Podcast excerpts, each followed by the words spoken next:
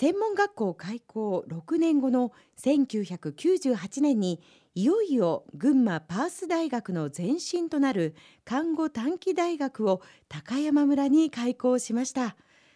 あ、ただこう言っては本当に失礼になるかもしれないんですけれどもこの場所というのがかなり静かな場所山の中ですよね、はいはい、あの天文台の近くですよね、えなぜこの立地を選んだんですか？まあ、いろんなところの場所があったんですけれどもやはり、はい、あの先ほど申し上げたように北毛地区にはやっぱり看護師は絶対少ないわけですね。うんですからやっぱり利根沼と吾妻がいいだろうということで利根郡と吾妻郡の境にあるこの高山村に決めました。でそれ決めた理由は、はい、やっぱり一番の大きな原因はお金がないってことですね。お資金ですか？資金ですね。うん大学を作るとなるとですね、まあ、当時は看護短期大学なんですけれども、はい、約2万4千坪の土地が必要なんですね。広大ですね、えー、ですからそのお金がですねあのやはり利便性が確かに悪いんですけど利便性の悪いところは逆に言えばあの土地代金はすごく安くできたんですね。キャンパスの面積と土地取得費の安さですかね、それで高山に決めたっていうのが本音ですね。じゃあその利便性をいかにクリアするかってことになりますとね、ね、やっぱりあの学生寮を作ろうと。うん、で学生寮を作ればですね群馬県だけじゃなくて、まあ、結果的にはあの北海道から南沖縄までの学生が集まったんですね。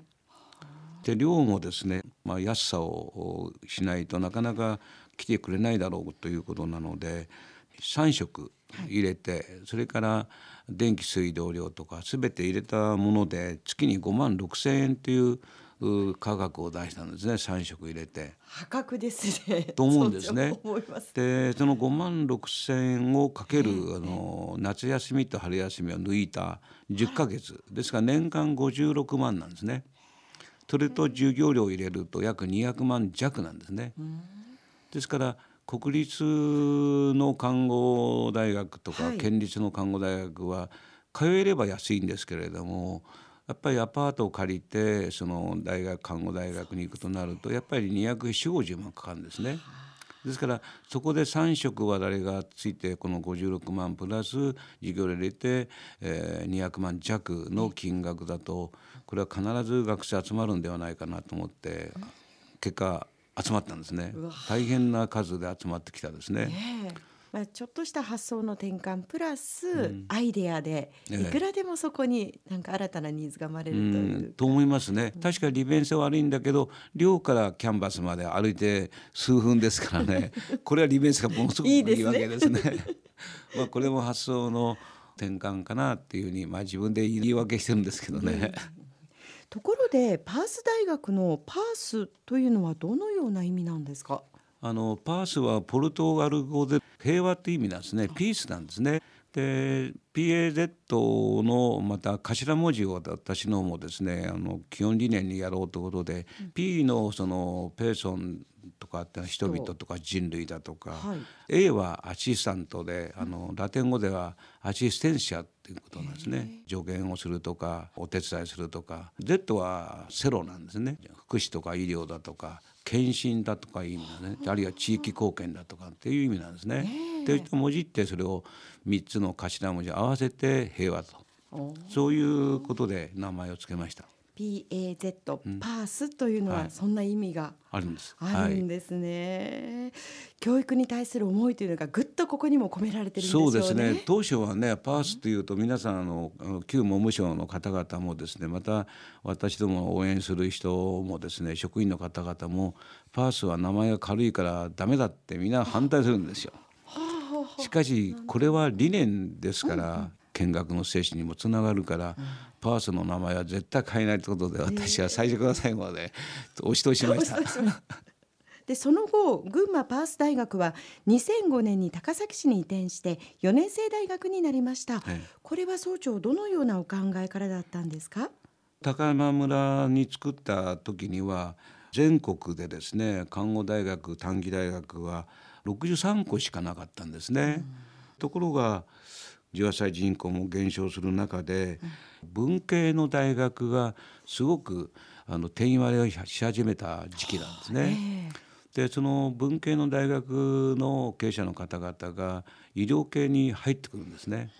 でその63校があれよあれよのでですね、はい、あの増えるんですね。ものすごい勢いで増えてあの出てきて。10年ぐらいもしないうちにですね、はい、4.17倍ぐらい約4倍今日増えたんですね。これを見ると、いかにあの我々がその内容良くてもですね、この学生がですね集めるのは非常に難しいなということで、高山からですね、高崎に移そうということでいろんな議論もありましたけれども、最終的に高崎にですね、場所をですねあの移そうということで、え当時のお世話になった高山の方々あるいは村長さん以下皆様にご理解していただいて、あの高崎に進出したということですね。はいたった10年ですけどこれだけものすごいスピードで 学校が増える、大学が増えたということで、はい、要はこう時代の変化というのもやっぱりあるからこそ、うん、その決めたことでもあまりこだわるんでなくて、うん、ニーズに合わせてシフトしていくっていう柔軟性も大切ですね。そうですね。ですからあの私どももその2万2,000坪にある高山キャンパスをですね、ただ移転するだけじゃなくて移転後もですね考えなきゃいけないですから。その中で今は、あの今日本語学校の学校法人にですね無償で高山キャンパスを使っていただく無償なんですそうなんはい。今は非常にあの高山のこのキャンパスがうまく使っていただいているようですね。はい。確かにあのごそっと学生さんがいなくなってしまうと、はい、こう村全体も寂しくなってしまうから。そうなんです。ね、はい、自分だけが勝ちを取るのではなくて、はい、皆さんにとっていい環境というのは常に考えていらっしゃるわけですけれども、うん、大学も設立して教育医療福祉という三本柱のグループになったわけですけれども、はい、100年後の将来の構想も持っておられるそうですね。うん、で随分先まで見据えたお話なんですけれどもこれは総長どうしてそういった構想を作ろうとお考えになったんですか？将来のことを10年20年30年あるいは100年というのは誰やも分からないことなんですね。分からないだけにですね逆にある程度の道しるべっていうのは作っておかないと、うん、まあ創設者ですからですね、はい、未来を伝えていくためにはこうなってほしいなというものをですねあの夢をですね語ってその具体的にどうやって資産を増やして、どうやってやるかいかに地域に貢献するかっていうことを考えると一つのあの事業国の政策もそうなんですけど大体30年でかなり変わってくるんですね。で30年から35年を1サイクルと考えるとどうしてもすぐに100年で出てきちゃうんですね。で100年後どうしようかってことを今私なんかも考えて、2008年平成20年の3月に私が100年構想を打ち上げたんですね。はいでこんな夢みたいな話だっていうことを思うんですけどただ夢じゃなくて具体的に資産が大体建物だと新しい建物を作ってまた作り直すっていうのは大体35年ぐらいなんですね。とどうしても100年必要なんですね。そうやってたら100年コースができてしまったということなんですね。まあ、今の考えているその目標はもうこれは近未来の話なんですけど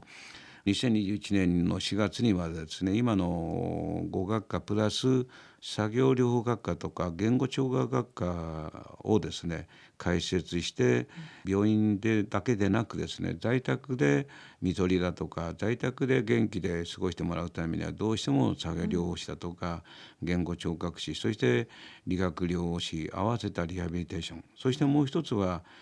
看護の領域と協力するとですね在宅であのほとんどうまくあの対応できるんかなということも100年構想の一部なんですね。はい、皆さんがこう長く健康で長生きができるための将来像ということになりますか？はい。まあ、それにしても本当にものすごいスピードでいろいろな事業に取り組んできたという印象なんですけれども